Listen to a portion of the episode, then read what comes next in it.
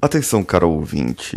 Os episódios de quinta e sexta-feira não foram ao ar como previstos. Essa semana houve uma mudança na minha logística aqui em casa e eu não consegui colocar esses episódios no ar. O Danilo já tinha editado, já estava tudo certinho, inclusive o episódio de sábado, que era do podcast Ser Herói, que nós vamos voltar para a terceira temporada, não foi ao ar e eu programei para o sábado que vem. Hoje eu continuo com a leitura e análise do artigo de Susan Krauss da Psychology Today. Nesse artigo, essa psicóloga discorre sobre os erros e afirmações de algumas interpretações da análise comportamental baseada no MBTI, que muitos utilizam hoje em dia, inclusive eu. Só que alguns, como eu, utilizamos para iniciar processos e tem empresas que utilizam até para definir as contratações. Mas será que todos estamos agindo corretamente? Então, vamos juntos.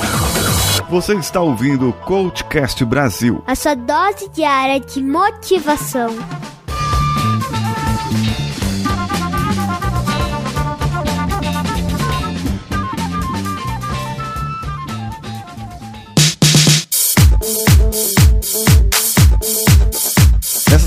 Parte que eu me propus a ler para vocês, a psicóloga menciona alguns professores, o professor Adam Grant e o Gregory Boyle, que fazem um, uns debates acerca do MBTI e eu vou resumir algumas coisas e alguns dos comentários aqui. Na opinião desses professores e de alguns outros, o MBTI é utilizado de forma indiscriminada, de uma maneira que não deveria ser utilizada, inclusive inclusive não tem nem apoio científico propriamente dito para dizer isso pode ser usado indiscriminadamente. Eles apontam ainda que, do ponto de vista teórico, agrupar as pessoas em tipos não faz sentido, como ela já havia indicado e eu já li aqui para você. Porém, estatisticamente, ao usar os polos das quatro dimensões ao invés de tratá-los como contínuos, muitas informações acabam se perdendo. Para o usuário, isso também traz um problema de que, vamos dizer o seguinte, você viu lá que você é um pouquinho sensorial e não intuitivo. Porém, você vai receber uma designação que você é sensorial e não intuitivo, e não uma pontuação mais sutil que mostra que você está ali quase no meio termo,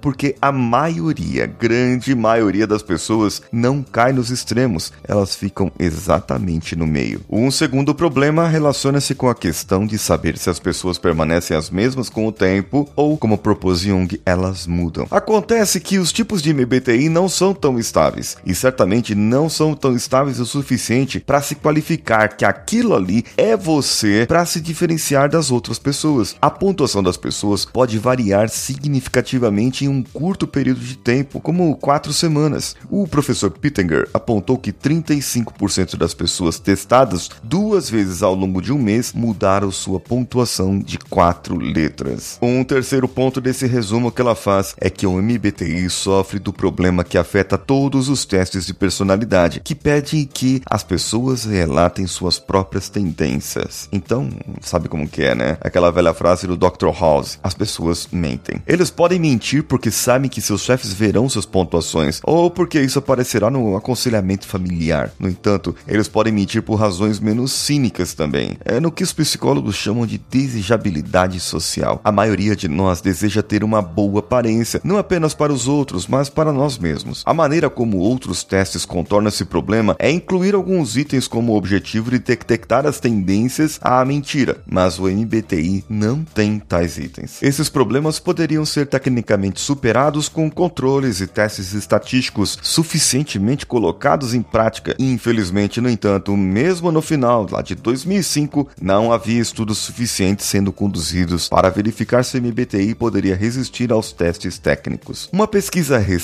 recente lá em 2005, da literatura revelou uma análise fatorial de uma tradução italiana que produziu não três, mas cinco fatores, tornando o teste mais semelhante a uma outra estrutura do modelo de cinco fatores. Mas o que tudo isso significa para você e para mim? Se você fez o MBTI como funcionário, como aluno ou como um cliente de aconselhamento, de coaching, ou apenas alguém interessado em psicologia, os dados sugerem que você não deve considerar o código de quatro letras que recebe como uma descrição completa de quem você é. Qualquer teste de personalidade só produzirá resultados que você disser. Se você recebeu um determinado descritor de personalidade, significa apenas que respondeu às perguntas de uma determinada maneira. Curiosamente, as pessoas estão tão dispostas a acreditar em qualquer coisa sobre suas personalidades que cairão nas explicações mais idiotas. No que é chamado de efeito Barnum, psicólogos mostram que muitas pessoas cairão, se tornarão idiotas por explicações genéricas de personalidade, como nos horóscopos e autotestes de revistas, bem como testes supostamente científicos, entre aspas, administrados por um especialista, também entre aspas. Um bom teste de personalidade pode pegar o que você disse e transformá-lo em uma análise útil que lhe dá ideias que você não tinha antes. No entanto, essa análise deve ser baseada em métodos estatísticos sólidos. O MBTI, neste momento, não é. Se o seu MBTI está sendo usado para selecioná-lo para o emprego, identificar seus pontos fortes e fracos organizacionais ou determinar que curso de aconselhamento familiar, conjugal ou pessoal pode ser melhor para você, esteja ciente dessas limitações. Existem muitos profissionais certificados e bem treinados que confiam no MBTI, mas o melhor deles o ajudará a entender o que ele pode e não pode fazer. Descobrir seus pontos fortes e fracos é um processo que pode levar uma vida inteira e provavelmente não se refletirá em nenhum conjunto de números um teste de personalidade. A boa notícia é que se você estiver interessado em sua personalidade e como ela está se desenvolvendo, estará aberto a todos os tipos de feedback sobre você de várias fontes. É a partir desse feedback que você acabará por se beneficiar e encontrar a verdadeira autocompreensão. Bem, aqui ela fala, termina falando sobre autodesenvolvimento e autoconhecimento, que é algo que você vai conseguir à medida do tempo, que o tempo vai passando. E eu já falei para você, falei lá no meu canal de vídeos do YouTube sobre o autoconhecimento. E eu gostaria que você, que você pudesse ter um pouco desse autoconhecimento para você.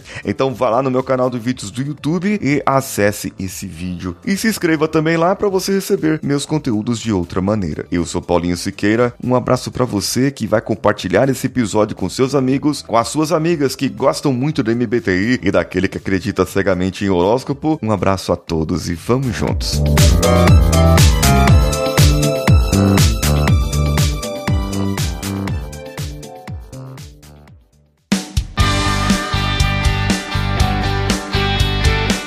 Bom que você chegou até aqui. No final desse episódio, eu tenho certeza que você vai gostar de todos os nossos conteúdos. Procure em coachcast.com.br e tenha acesso a diversos episódios e tenho certeza que muitos deles vão te agradar e vão te ajudar a crescer como ser humano. Se você quiser consumir outros conteúdos do Paulinho Siqueira, vá no YouTube, youtube.com/barra Paulinho Siqueira e o canal Engenharia da Mente ou no instagram.com/barra Paulinho Siqueira.oficial. O Coachcast Brasil você pode ouvir em qualquer plataforma incluindo Spotify, iTunes, Castbox e qualquer agregador para podcasts. Eu estou esperando você no próximo episódio. Até lá!